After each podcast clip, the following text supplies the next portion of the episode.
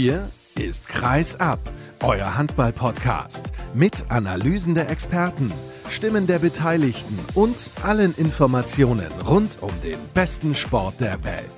Mit eurem Gastgeber Sascha Staat.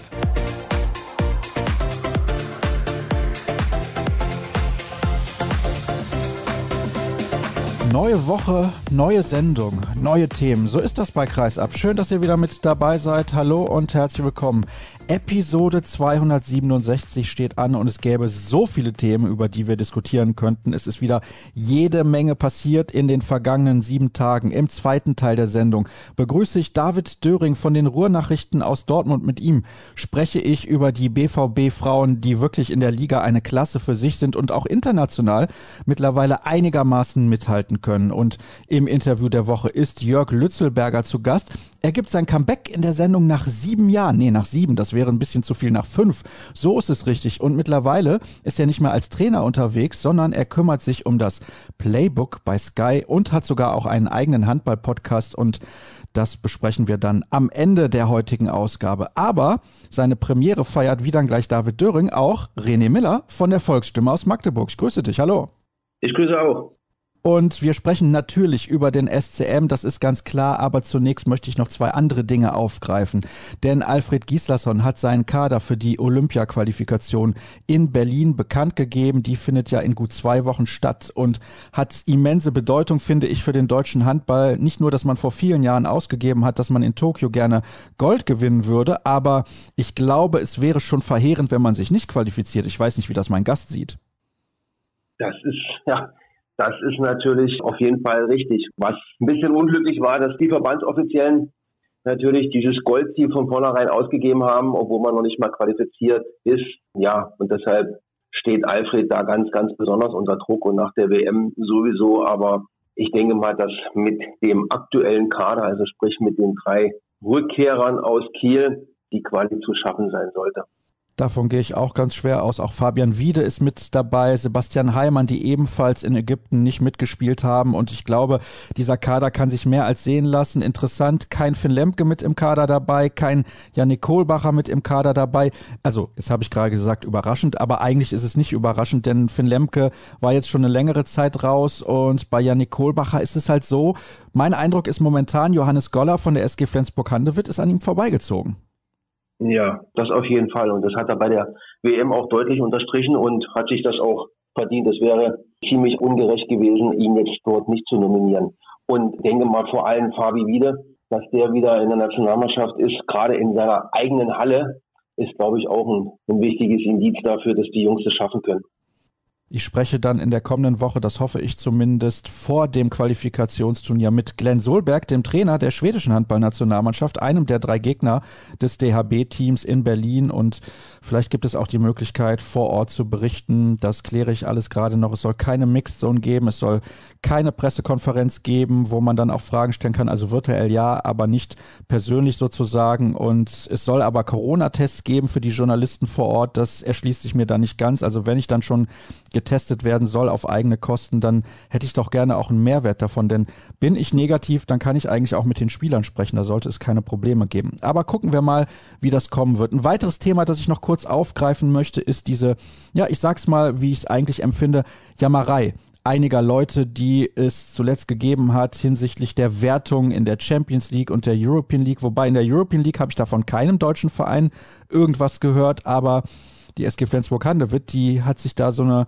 kleine Fehde irgendwie, ja, ich weiß gar nicht, wie ich es formulieren soll, zusammengebastelt und glaube ich, ja, ein bisschen Eigenverschulden und die EHF hat darauf reagiert. Ich weiß nicht, ob du das mitbekommen hast, René. Ich finde ja ganz ehrlich, dass wir in der aktuellen Situation froh sein müssen, dass überhaupt Handball gespielt werden kann und die ganzen Spieler ihrem Beruf nachgehen können. Und aus meiner Sicht ist da für Jammern und Wehleid überhaupt gar kein Platz.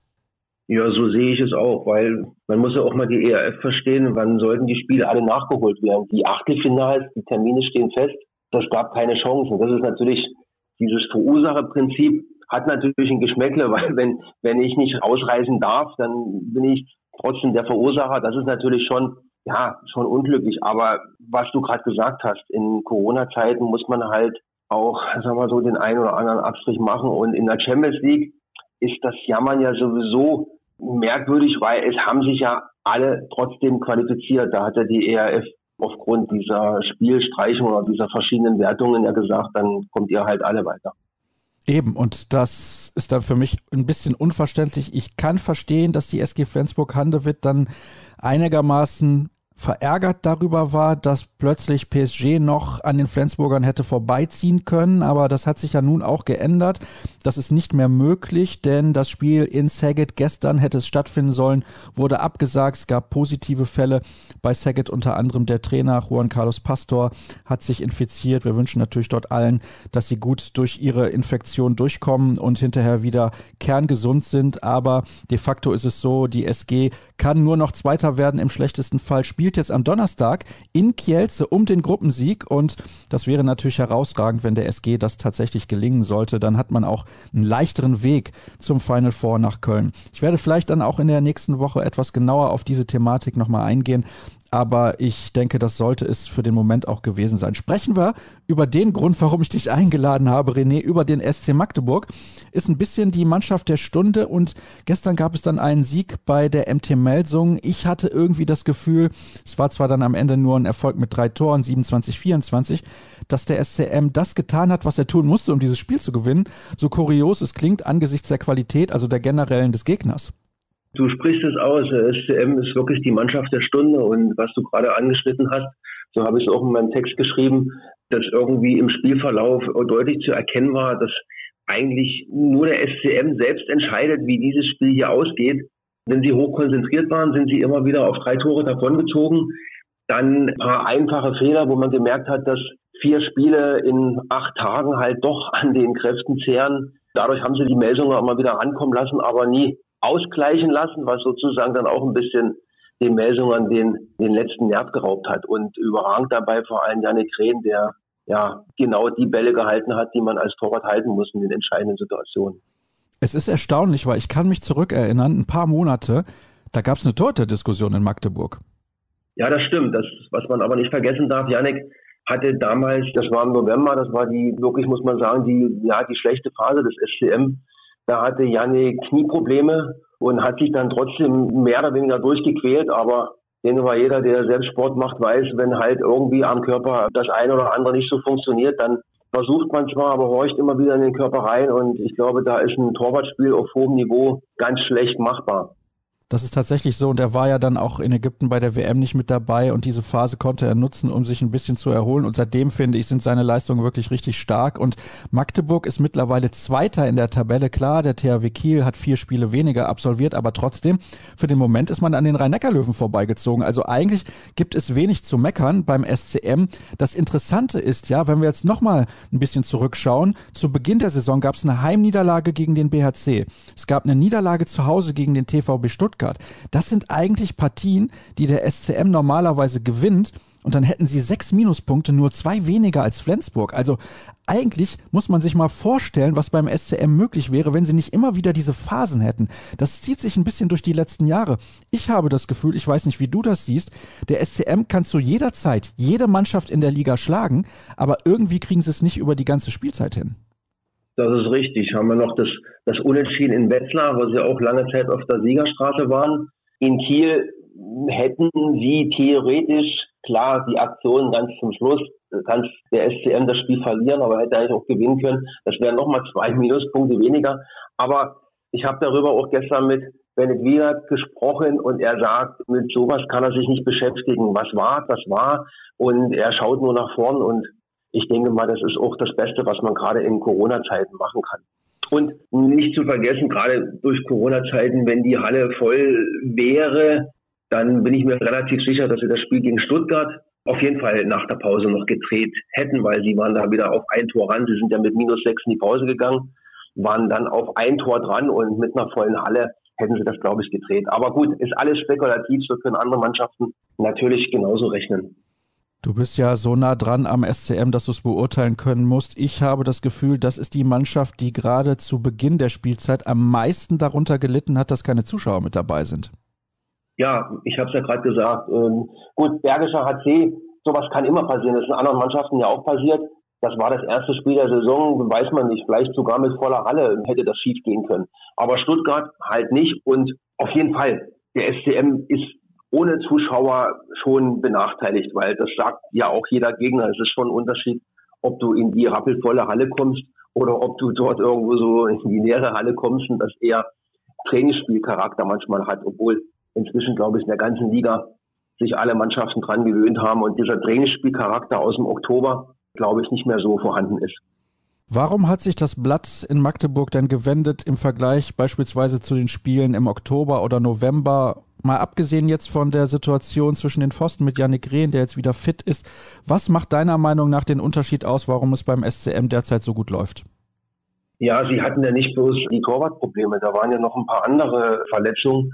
Bei Mika Damgard ist es heute noch so, er hat Schulterprobleme, kann deshalb nicht werfen und jeder, der sich im Handball auskennt, und das sind ja alle, die hier zuhören, wenn Mika Damgard nicht werfen kann, das ist wie so ein Bogenschütze ohne Pfeil.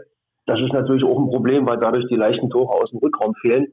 Und ja, das ist die Phase gewesen, wo sie halt im November diese Probleme da hatten. Das hat sich also geändert und sie haben Lösungen gefunden, auch ohne Darmgard erfolgreich aus dem Rückraum zu werfen, wobei das SCM-Spiel ja generell darauf ausgelegt ist, über Durchbrüche zum Torerfolg zu kommen und eben nicht über diese Shooter. Da habe ich ja während der Weltmeisterschaft in der Flashzone auch mit Bennett Wiegert ausführlich drüber gesprochen, kann gerne nochmal reingehört werden, wer möchte. Lass uns über Personalien sprechen. Einen Namen hast du gerade schon angesprochen, Michael Darmgard. Glaubst du eigentlich, der wird nochmal zurückkommen im, im Trikot des SC Magdeburg, weil es wird ja ein bisschen spekuliert spekuliert, dass er am Saisonende den Verein verlässt. Es kommt Philipp Weber vom SCD HFK Leipzig und das sind beides Spieler, mit denen muss man eigentlich den Spezialistenwechsel machen, weil die in der Abwehr nicht auf allerhöchstem Niveau agieren, um es mal so auszudrücken. Also die Aussagen sind ganz klar, dass Mika Damgard auch nächstes Jahr zum SCM gehört und ein Spieler seiner Klasse gehört auch dahin. Bei Philipp Weber denke ich sowieso eher, dass er in der Mitte eingesetzt wird und auch da seine seine Zukunft sieht, schon allein im Hinblick auf die Nationalmannschaft. Und wen wir gerade vergessen hatten bei der Geschichte, warum es im November nicht so gut lief. Marco Besiak war lange verletzt, hat lange pausiert durch seine Schulter-OP.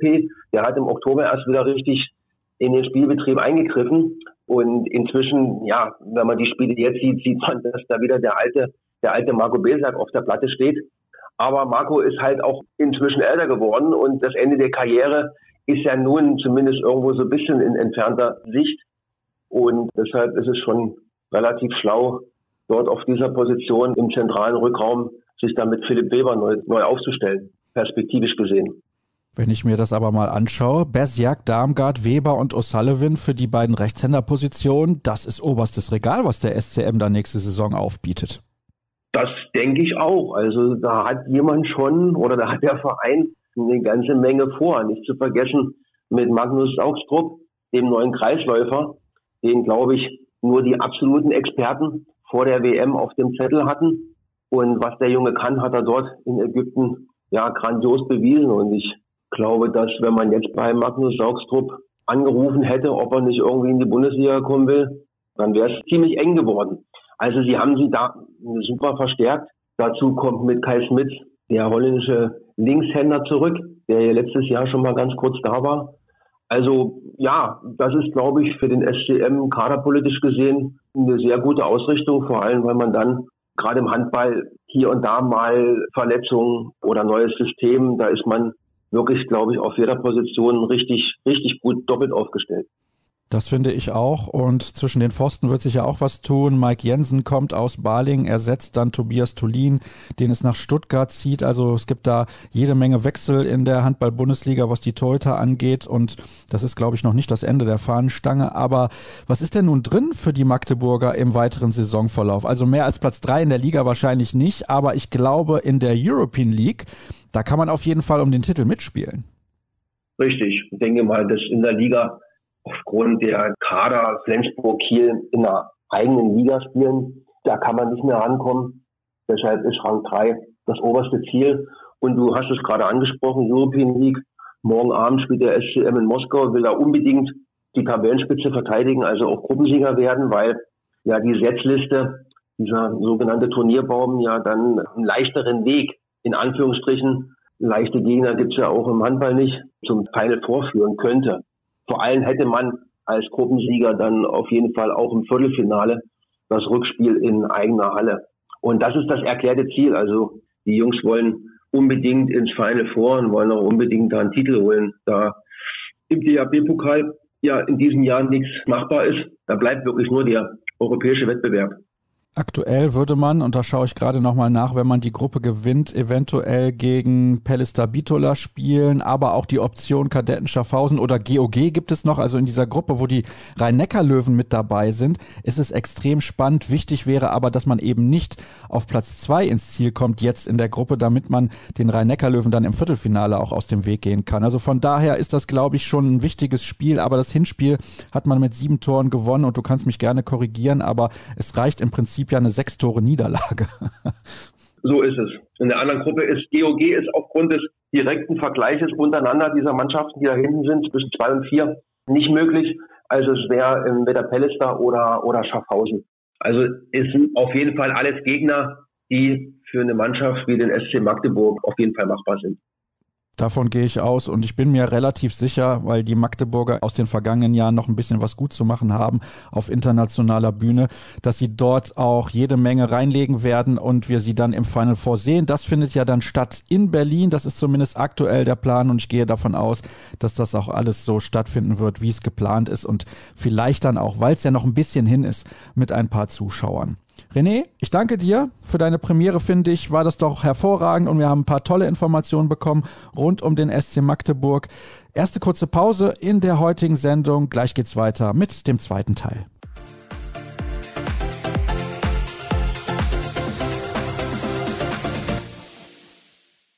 Wir kommen vom Männerhandball zum Frauenhandball und bei mir sitzt, und das stimmt, weil ich stehe und er sitzt, David Döring von den Ruhrnachrichten aus Dortmund und schönen Gruß an die ehemalige Kollegin Nina Bagel. Die ist nämlich jetzt für den Verein tätig, hat uns sozusagen verlassen, also die Expertenriege von Kreisab, aber ich konnte den nächsten direkt teuer verpflichten. Wie viel Geld hast du genommen, David? so günstig war es jetzt nicht, aber wir machen es wie die Verantwortlichen. Über Geld spricht man nicht. Über die Ablösemodalitäten verlieren wir hier kein Wort. Sehr gut, so machen wir das. Es gibt ja tatsächlich einige Personalien auch zu besprechen bei den BVB Handballfrauen, aber zunächst mal blicken wir auf das Sportliche und das ist deswegen besonders interessant, weil diese Mannschaft in den letzten Monaten noch mal besser geworden ist. Das ist zumindest mein Eindruck, wenn man auch auf die Ergebnisse schaut in der Champions League. Man hat gegen Brest zum Beispiel auswärts unentschieden gespielt. Man hat zu Hause auch Spiele gewonnen, unter anderem gegen Odense, obwohl das mehr oder weniger ja leider bedeutungslos war. Aber trotzdem, man hat da gezeigt, dass man mithalten kann, auch international. Kannst du meinen Eindruck bestätigen? Definitiv. Also der BVB hat in dieser Spielzeit seine erste Champions League-Saison der Vereinsgeschichte gespielt, ist dort nur auf dem vorletzten Platz gelandet, aber vier Siege, die muss man auch erstmal holen. Darunter das Unentschieden auch gegen Brest, dann zwei Siege gegen Podravka Vegeta, haben sich ordentlich verkauft. Für die erste Champions League-Saison wirklich super und überstrahlen tut ja vor allem alles, was sie auf nationaler Ebene reißen aktuell. Das ist wahr. Heute sprechen wir nach einem klaren Sieg zu Hause gegen Frisch auf Göppingen miteinander und nach der ersten Halbzeit hat der BVB mit zehn Treffern geführt und dann war es halt auch so deutlich, dass André Fuhr in der zweiten Halbzeit im Prinzip die Reserve hat spielen lassen. Ja, ist ein häufiges Bild in letzter Zeit. Es ist egal, gegen welchen Gegner es geht, egal ob gegen Frisch auf Göppingen, den Tabellen 14. der Liga oder wie vergangenen Freitag gegen den TuS Metzing, den Tabellen 2. André Fuhr setzt am Anfang fast immer auf seine besten Spielerinnen, auch wirklich die Spielerinnen, die auch in der Champions League spielen, die in den Topspielen zum Einsatz kommen. Das macht er auch gegen Teams wie Frisch auf Göppingen, die eher im unteren Tabellendrittel sind. Und es bewährt sich. Der BVB dominiert und lässt den Gegnern in der Bundesliga einfach aktuell gar keine Chance. Wobei es ja trotzdem einigermaßen erstaunlich ist. Es dauert immer so ein paar Minuten, bis der BVB richtig im Spiel ist. Das war heute auch so, 15 Minuten und dann rollt der schwarz-gelbe Express. Genauso wie am Freitag beim TuS Metzing und weiß nicht, woher kommt das? Hast du da generell eine Erklärung für? Hast du da mit André Fuhr auch mal drüber gesprochen? Gesprochen jetzt konkret noch nicht, nur es hat sich irgendwie so etabliert in den vergangenen Wochen. Und ich habe so ein bisschen das Gefühl gehabt, dass es wirklich so ist, dass in den ersten 10, 15 Minuten vor allem die Gegner des BVB alles versuchen rauszuhauen und dann auch dazu kommen, mitzuhalten.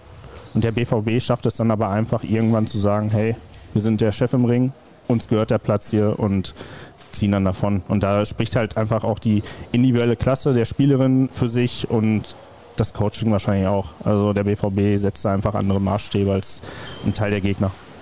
Das hat natürlich auch ein bisschen was damit zu tun, dass die Mannschaft einfach eine breitere Bank hat. Also wenn du nach 15, 20 Minuten dann nochmal wechseln kannst und bringst dann eine Dana Blackman, eine Alina Geisels und andere Spielerinnen, die in ihre Nationalmannschaft mehr oder weniger gesetzt sind, dann hast du normalerweise immer noch mehr Qualität hinten raus, als das beim Gegner der Fall ist. 40 zu 0 Punkte sind es jetzt in der Bundesliga. Und es ist natürlich das klare Ziel dieses Vereins und dieser Mannschaft, und wir sprechen natürlich gleich auch noch darüber, dass es in der kommenden Saison einige Veränderungen geben wird, jetzt endlich diese erste deutsche Meisterschaft zu erreichen.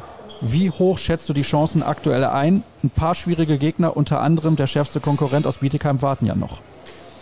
Also der stellvertretende Abteilungsleiter des BVB, Andreas Bartels, hat es mir vergangenen Freitag gesagt, nach dem Spiel gegen Metzingen, wo der BVB wirklich dominant aufgetreten ist und mit 37-30 gewonnen hat, der BVB kann sich aktuell nur noch selber schlagen. Und davon gehe ich, so wie sich dieses Team präsentiert, gehe ich aktuell auch aus. Der BVB kann sich nur selbst in die Quere kommen. Und ich sehe wirklich, wenn die Mannschaft ihre Leistung bringt, wenn die Mannschaft größtenteils von Verletzungen verschont bleibt, geht der Titel nur über den BVB. Das macht die Tabelle auch deutlich. Am 31. März kommt Bietigheim hier nach Dortmund. Eigentlich ist das das entscheidende Spiel. Alles andere ist nicht mehr von Relevanz. Es klingt jetzt ein bisschen hart und soll auch gar nicht respektlos klingen anderen Mannschaften gegenüber. Aber man hat fünf Punkte Vorsprung auf Bietigheim. Der nächste Verfolger danach kommt, glaube ich, aktuell auf sieben Minuspunkte, dahinter zehn Minuspunkte. Also das ist schon mal eine andere Liga. Nur Bietigheim kann da noch rankommen. Und selbst wenn Bietigheim dieses Spiel gewinnt, sind es ja immer noch drei Punkte Vorsprung für Borussia Dortmund und die deutlich bessere Tordifferenz genauso sieht es aus. Und die BVB-Verantwortlichen waren froh, dass sie das Spiel ein bisschen weiter nach hinten verlegen konnten gegen Bietigheim. Eigentlich wäre es Mitte März schon gewesen, kurz vor der Länderspielpause. Jetzt ist es Ende März. Und da könnte der ja, vorentscheidende Schritt schon getan werden in Richtung deutscher Meisterschaft. Im Pokal ist man ja raus und da gab es ja auch die Auslosung für das Final Four. Rosengarten Buchholz gegen Blomberg-Lippe und Metzing gegen Bietigheim, wenn ich es richtig im Kopf habe. Der Kollege nickt, hat also auch aufgepasst, selbst wenn der BVB in diesem Wettbewerb ausgeschieden ist. Lass uns über die Personalien sprechen, das habe ich ja eben schon angedeutet. Es gibt einige Spielerinnen, die den Verein verlassen. Es sind halt auch nicht irgendwelche. Kelly Dulfer und Inga Smietz die gehen nach Bietigheim. Kelly Vollebricht geht nach Odense. Dann haben wir noch Clara Monti Danielson, die sich heute so ein bisschen verletzt hat. Da wissen wir noch nicht, was sie hat, aber auch sie wird den Verein verlassen. Isabel Roch verlässt den Verein. Johanna Stockschleder. Also das ist die halbe erste Sieben, wenn wir jetzt mal Clara Monti Danielson rausnehmen, weil die normalerweise von der Bank kommt. Puh, das ist heftig. Definitiv. Man kann sich das direkt angucken in den letzten Wochen, wenn man sich die Anfangsformation des BVB durchschaut auf dem Papier, dann verlassen von den sieben, die da zu Beginn stehen, verlassen fünf den Verein. Und das wird kein einfaches Unterfangen für die Verantwortlichen. Die sehen sich aber gerüstet. Die sagen, wir schaffen das, wir kompensieren das. Nicht eins zu eins, weil die auch realistisch einschätzen können, dass man zwei Spielerinnen wie Inga Smeets und Kelly Dulfer, die Weltmeisterin geworden sind, die wirklich internationale Klasse haben und das auch Woche für Woche zeigen, dass man die nicht sofort ersetzen kann. Sondern dass andere Spielerinnen in diese Rollen auch hineinwachsen müssen, aber halt auch mit anderen Spielstilen, anderen Spielmitteln das Ganze dann halt auch ersetzt werden könnte. Allerdings dürfen wir nicht vergessen, es gibt ja auch einen Grund dafür, warum beispielsweise Dulfer und Smits den Verein verlassen. Es gab da ein paar Unstimmigkeiten. Es gab ein Pokalspiel in Buxtehude vor einigen Wochen, da ist man ausgeschieden, hat mit einem Tor verloren. Es gab eine Auszeit und dann gab es irgendwie Diskussionen zwischen dem Trainer und diesen beiden Spielerinnen. Inga Smits hat dann im restlichen Verlauf der Partie nicht mehr gespielt und auf einmal hieß es dann, nee, wir wollen gehen. Was kannst du den Hörern dazu verraten?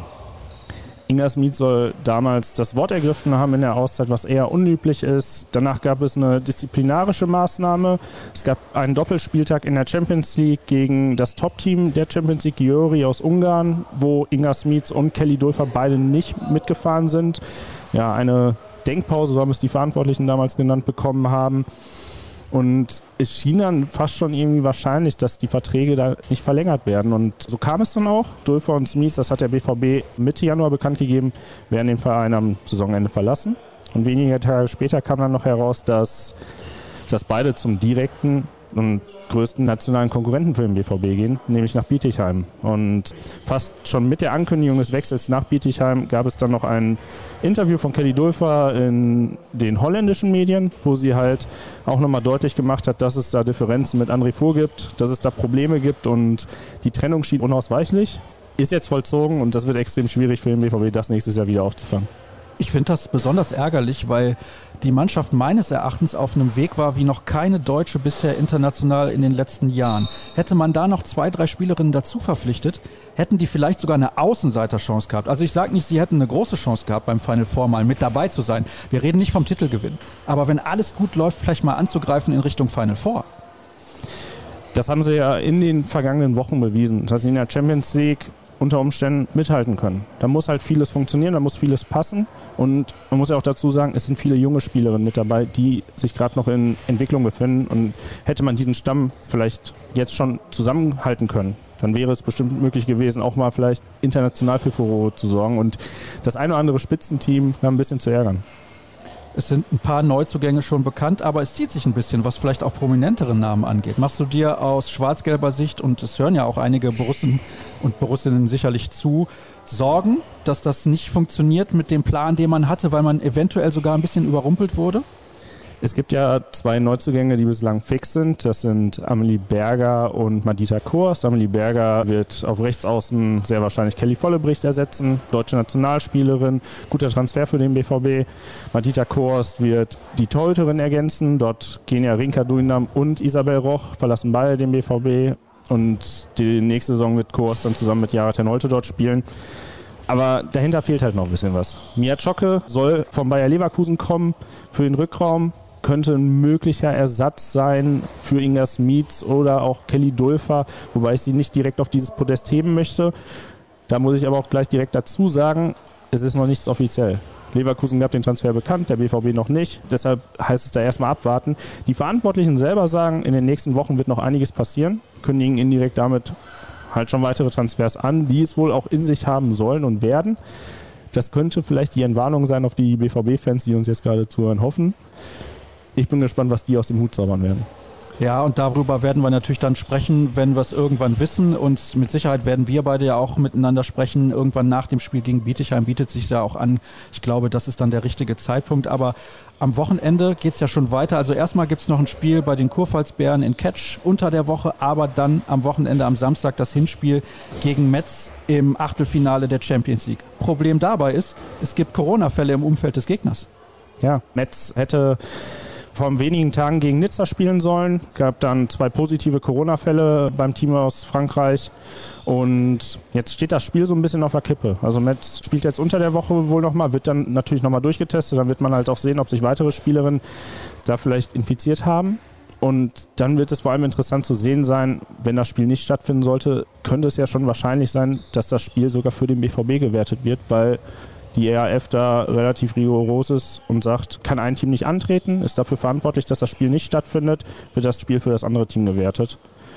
Da heißt es erstmal abwarten und ich glaube, die BVB-Verantwortlichen können da sich entspannt zurücklehnen, weil eh die Marschroute gelten wird, dass Borussia Dortmund als Underdog in das Duell gehen wird in der Champions League K.O.-Phase.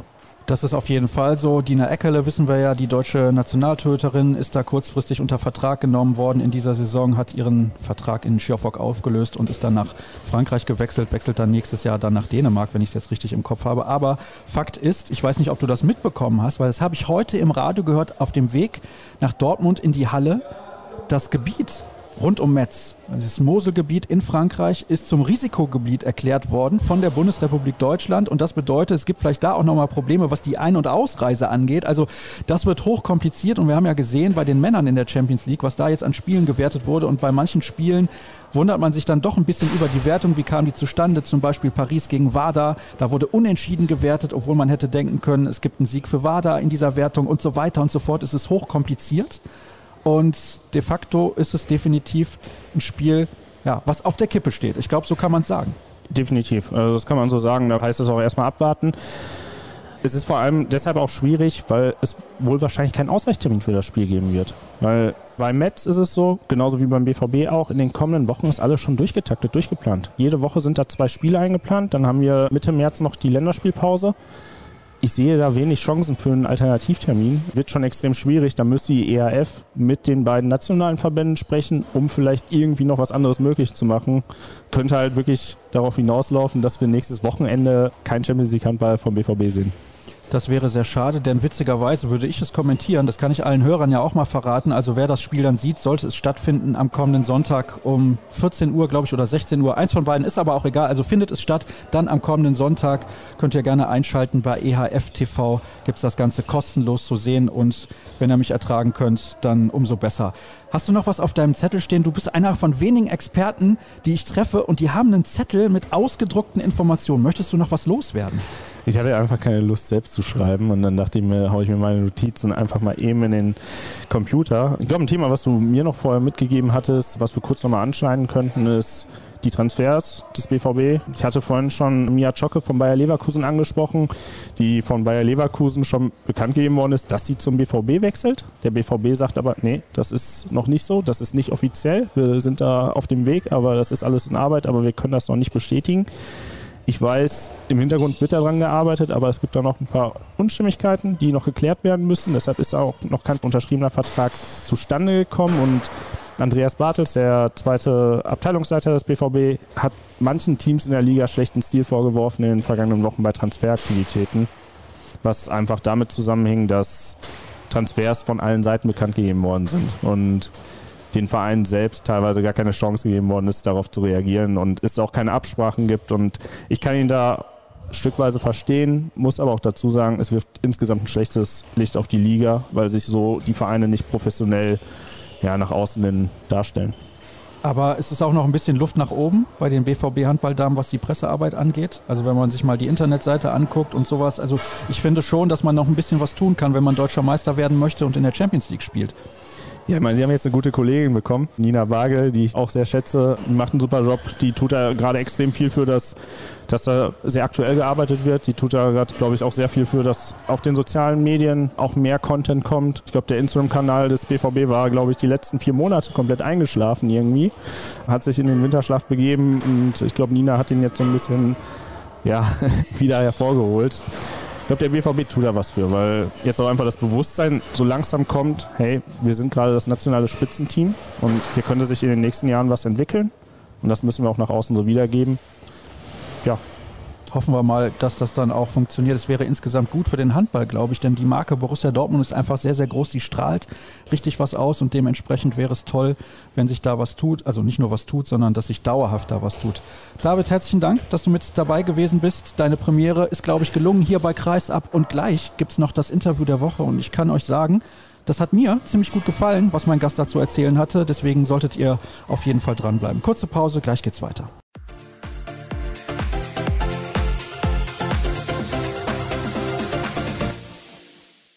Das Interview der Woche steht noch aus und es ist ja eher selten, dass ich Gäste in diesem Teil der Sendung ein zweites Mal begrüße. Ich möchte immer wieder für Abwechslung sorgen, das wisst ihr, aber teilweise ist das möglich, denn mein heutiger Gast, der war das letzte Mal mit dabei am 7. März 2016 in Episode 102. Ich begrüße recht herzlich Jörg Lützelberger. Hallo. Hallo Sascha. Und es gibt einen guten Grund, warum du wieder mit dabei bist, denn du machst nicht nur einen Podcast, sondern du machst auch ein ganz neues Format, das heißt Playbook und darüber möchten wir sprechen. Das gibt es bei Sky. Ich habe das das erste Mal gesehen mit Sander Sargosen, da gehen wir gleich natürlich ins Detail, aber ich habe ja gerade schon gesagt, du machst auch einen Podcast und ich finde, im Handball gibt es in dem Bereich keine Konkurrenz. Je mehr Angebote wir haben, desto besser ist das und dein Format ist auch ein bisschen anders. Ihr macht das zu zweit. Vielleicht kannst du mal erklären, mit wem machst du das, wie oft erscheint das das und was sind eigentlich eure Themen? Ja, vielen Dank auf jeden Fall für die Möglichkeit, hier bei dir zu sein. Ich freue mich auch wieder bei dir zu sein. Gerade schon drüber gesprochen. Ich erinnere mich noch ganz, ganz dunkel ans letzte Mal. Es ist echt viel passiert in der Zwischenzeit. Und ich stehe gerade nicht an der Seitenlinie als Coach, sondern habe echt die Seiten irgendwie ein bisschen gewechselt und bin jetzt viel vor und hinter der Kamera unterwegs, um eben neue Formate zu machen. Und der Podcast war gar nicht meine Idee. Das war die Idee von meinem Podcast-Partner Alexander Gumz, der ist Redakteur bei Sky, ist der Erfinder der Spieltagskonferenz zum Beispiel, die wir ja inzwischen alle so gerne sehen bei Sky. Und der hat die Idee gehabt, lass mal einen Podcast machen. Und ich war im ersten Moment gar nicht so überzeugt, weil die die Nische oder die Ecke, die ich seit einem Jahr besetze, auch in der Selbstständigkeit mit meiner Idee So geht Handball, ist es, Handball zu erklären, Taktik zu erklären, Technik zu erklären. Und das ist natürlich auf den ersten Blick und auch auf den zweiten ein sehr visuelles Thema. Und deswegen habe ich ihn gefragt, bist du sicher, dass das Sinn ergibt, das in einem Podcast zu machen, in einem Audioformat? Und er sagte, ja, lass mal probieren. Und so kam es dazu. Heute haben wir 13 Folgen, also 13 Spieltage der Liquimoli HBL besprochen. Es dauert immer so eine Stunde, manchmal anderthalb Stunden, je nachdem, wie viele Spiele stattfinden konnten. Und wir gehen da wirklich rein und wollen eben nicht nur über das sprechen, worüber schon immer gesprochen wird im Handball. Also spektakuläre Aktionen, toller Umgang zwischen den Spielern, Spieler, Schiedsrichter, eigentlich ja auch Spieler, Zuschauer. Das fällt zurzeit leider weg. Und wir wollen da öfter eben auch wirklich darüber sprechen, was machen die Coaches, was machen die Spieler genau, wer trifft welche Entscheidungen, warum passiert das überhaupt. Wir haben da auch eine Kategorie mit der Taktiktafel drin, wo wir dann ganz gezielt eine bestimmte Spielsituation auch wirklich mal auseinandernehmen und auch in einem Audioformat eben Steinchen schieben. Und mir ist es einfach wichtig, dafür bin ich angetreten vor einem Jahr, unser Spiel besser zu erklären, damit die Menschen, die sich schon dafür interessieren, mehr Freude am Handball empfinden, noch tiefer reinrutschen und vielleicht auch Stück für Stück immer neue Leute, die Handball zum ersten Mal sehen oder noch nicht so oft gesehen haben, schneller Freude daran gewinnen, weil sie verstehen, was auf dem Spielfeld genau passiert, weil sie es eben auch mal erklärt bekommen. Das war jetzt gerade nicht kurz und knapp, aber ich glaube, es war sehr, sehr hilfreich, um für alle zu verstehen, was genau du da machst. Nochmal die Nachfrage, wie oft erscheint dieses Format? Du hast jetzt gerade schon angedeutet, ihr schaut irgendwie gefühlt auf alle Spiele der Liquimodi HBL. Das stelle ich mir sehr, sehr schwierig vor, denn da den Überblick zu behalten, ist auf gar keinen Fall leicht. Sind es wirklich alle Spiele, die ihr besprecht oder zieht ihr euch da ein paar Highlights dann auch raus? Also wir gehen wirklich alle Spiele durch. Wir teilen uns das ein bisschen auf. In der normalen Woche haben wir ja zehn Spiele auf Donnerstag und Sonntag verteilt. Wir treffen uns immer Montagabends, besprechen dann die Spiele wirklich chronologisch, wie sie stattgefunden haben und haben auch wirklich viel Handball geschaut. Alex bei Sky natürlich von Berufswegen schon. Bei mir ist das auch viel, viel Leidenschaft dabei natürlich, weil ich mich echt dafür interessiere. Ich bin ein Kind der HBL, habe selber zehn Jahre da gespielt, zwei Jahre als Coach noch gearbeitet und verfolge das einfach gerne. Und dann gehen wir chronologisch die Spiele durch und wenn es dann halt mal zwölf Spiele sind, dauert es noch ein bisschen länger. Wenn dank der Pandemie ein paar Spiele ausfallen mussten, dann geht es ein bisschen schneller. Aber es gibt wirklich zu jedem Spieltag, jede Woche, in der gespielt wurde, gibt es dann Dienstagmorgen eine Podcast-Folge. Also montags Kreis ab, dienstags dann, so geht Handball. Das ist natürlich perfekt und dann hat man sich auch vorbereitet auf die Spiele gegebenenfalls der deutschen Teilnehmer in den europäischen Wettbewerben. Am Donnerstag geht dann die Handball-Bundesliga weiter und dann hat man natürlich dann jede Menge, was man vielleicht dann auch wieder erkennen kann, wenn man das sieht. Das fand ich nämlich sehr interessant bei diesem neuen Format, bei dem Playbook, dass es ja im Videoform zu sehen gibt. Und das ist deswegen so spektakulär, finde ich zumindest, weil es da ja noch diese grafischen Animationen gibt und du da auch genau erklärst, was da los ist. Ist es für dich schwierig, das Ganze in Audioform zu erklären? Denn es ist ja schon ein Unterschied, ob du da eine Taktiktafel hast, die man sehen kann oder ob man nur zuhört. Ja, sowohl Audio als auch im Video ist für mich die Herausforderung, es so zu erklären, dass es eine möglichst große Zielgruppe verstehen kann. Handball-Audio zu erklären ist total einfach, wenn ich mit einem erfahrenen Coach zusammensitze, der genau weiß, welche Begriffe da verwendet werden. Und wir sind in unserer Sportart noch nicht so weit, dass alle im Land die gleiche Sprache über Handball sprechen. Ja, irgendwo ist das ein 1 gegen 1, weiter unten im Süden ist das ein Wackler. Dann gibt es alleine für Harz gibt's fünf verschiedene Namen in ganz Deutschland und so geht das mit den Abwehrpositionen, mit den Spielsystemen auch weiter.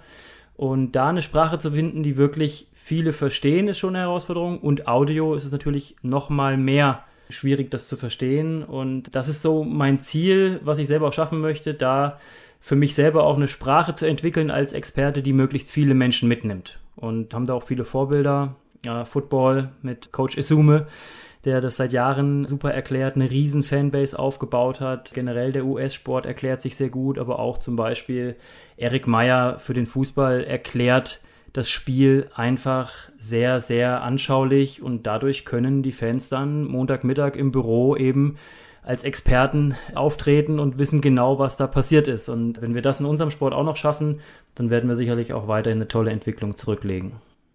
Das ist interessant, dass du das gerade ansprichst mit den fünf unterschiedlichen Namen für Harz in Deutschland. Also ich bin aufgewachsen auch mit dem Begriff Patte. Ich weiß nicht, wie das bei dir war, aber es gibt so viele unterschiedliche Bezeichnungen und es ist ja auch erstaunlich. Man sieht immer wieder eigentlich die gleichen Auslösehandlungen, aber der Spielzug heißt bei jedem Verein anders. Warum heißt das eigentlich bei jedem Verein nicht gleich? Also es wäre ja viel einfacher auch für die Spieler, wenn der Spielzug beispielsweise irgendwas mit Jugo zu tun hat, wenn es eine Jugo-Kreuzung geben sollte. Ich weiß, es gibt Spielzüge, die heißen Minden, BHC, DHB Solingen hieß früher ein Spielzug, der in der Nationalmannschaft gespielt wurde. Warum haben die alle unterschiedliche Namen? Ist doch eigentlich völlig bescheuert. Ja, es hat vermutlich genau den Grund, dass die Abwehr nicht weiß, was passiert, wenn der Mittelspieler, der Spielmacher, den Namen des Spielzugs ausruft. Ja, das heißt, das ist halt die Möglichkeit, dass sofort alle Angreifer sich schnell verständigen können, was jetzt die gemeinsame Spielidee sein wird in diesem Angriff nur die Abwehrspieler sollen das natürlich auch nicht in dem Tempo wissen. Und da passieren viele spannende Dinge, auch in der HBL oder auch in, in, in, unteren Ligen, wo dann sehr aufmerksame Verteidiger natürlich genau zuhören, was da gesagt wird, wo sogar Co-Trainer auf der Bank sitzen und genau verfolgen, was die Spieler sich vielleicht auch, wenn sie ein bisschen näher zusammenstehen, nicht ganz so laut sagen. So versucht man natürlich rauszufinden, was das ist. Wir saßen auch in Spielbesprechungen früher in der Vorbereitung auf den nächsten Gegner und dann hat immer der Spieler, der gerade von dem Verein, gegen den wir jetzt antreten werden, zu uns gewechselt war, genau gesagt, diese Handlung heißt bei denen so, diese Handlung heißt bei denen so, damit wir im Spiel schneller wussten, was die Idee des Gegners sein wird und uns vielleicht mit unserer eigenen Abwehridee dann auch taktisch besser darauf einstellen konnten. Also das hat schon einen Grund, warum das unterschiedliche Namen sind. Nur, du hast es selber gerade erwähnt, durch die Wechsel der Spieler gibt es viele Gleichheiten. Zum Beispiel hatten wir Alfred Gieserson in Gummersbach und die nächsten Jahre, in denen wir dann gegen Kiel gespielt haben, als Alfred nach Kiel gewechselt war, gab es dann sehr viele Parallelen und du wusstest natürlich genau, wenn der Mittelmann fünf spielen möchte, was dann passiert. Also das hat alles seinen Sinn und sinnvoll finde ich es auch, dass es immer mehr Formate gibt. Ich weiß nicht, ob dir das auch aufgefallen ist. Es gibt immer mehr Leute, die sich in dieser Nische bewegen. Wir hatten hier den Handball-Online-Kongress mal vorgestellt. Wir hatten dieses Projekt von Beate Mührholm mit dem Kinderhandball zusammen auch mit Andy Schmid in Norwegen vorgestellt, beziehungsweise da war Beate Mührholm in Dänemark ja, wo er aktuell noch aktiv ist und hat da irgendwie was mit Jugendtraining gemacht. Ist das auch dein Eindruck, dass immer mehr getan wird in diese Richtung? Ja, also die Digitalisierung ist ja nicht nur ein Thema im Sport, es ist ja ein Menschheitsthema. Da ist Deutschland jetzt ja auch nicht irgendwie federführend mit dabei. Da gibt es ja wirklich Nationen, die da schon, schon ganz andere Standards erreicht haben. Und das macht vorm Sport keinen Halt. Für mich war es zum Beispiel sehr, sehr spannend zu sehen, dass die Schweden tatsächlich einen Coach auf der Tribüne sitzen hatten im Januar. Ich weiß nicht, ob du das mitbekommen hast. Glenn Solberg hatte da tatsächlich einen AirPod, also einen nur im Ohr und hat von Kentari Anderson, einfach weil der auf der Tribüne eine andere Perspektive hatte auf das Spiel, Informationen ins Ohr bekommen während des Spiels, was er von oben sieht. Und das heißt wirklich, der hatte einen Mann im Ohr, einen Experten im Ohr, der ihm einfach nochmal eine, eine, eine zweite Kamera ermöglicht hat während des Spiels. Und das ist natürlich die Zukunft. Das ist in, im Hockey ist das schon jahrelang gang und gäbe, dass der Co-Trainer die erste Halbzeit auf der Tribüne sitzt, um einfach von weiter oben drauf zu schauen, andere Dinge zu sehen. Das Spielfeld ist natürlich auch viel größer im Hockey. Im Football ist es gang und gäbe. Und da wird sich unser Sport auch weiterentwickeln. Und die Initiativen für die Basis, für die breite Masse, für den Jugend- und Kinderbereich, wie zum Beispiel der Handball-Online-Kongress oder Learn Handball, das sind einfach nur sehr, sehr professionelle und begrüßenswerte Ideen, die wirklich gut umgesetzt wurden und die ich auch absolut nur unterstützen kann.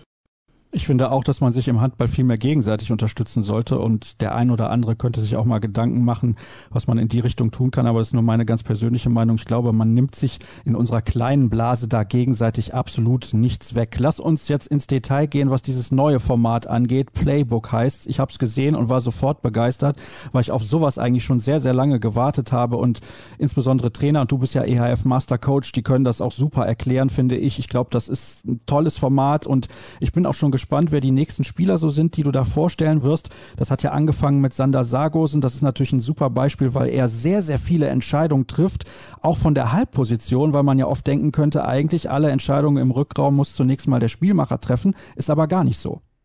Nein, also es ist schon wichtig, eine Hierarchie im Rückraum zu haben, dass es, wie gesagt, einen Entscheider gibt, der das Spiel lenkt und steuert. Nur wer dann wirklich auslöst, also die Angriffshandlung auslöst, die erste Entscheidung trifft, das entscheidet sich natürlich nach der Qualität der Spieler. Und da hat jede Mannschaft eben ihren, ihren Führungsspieler.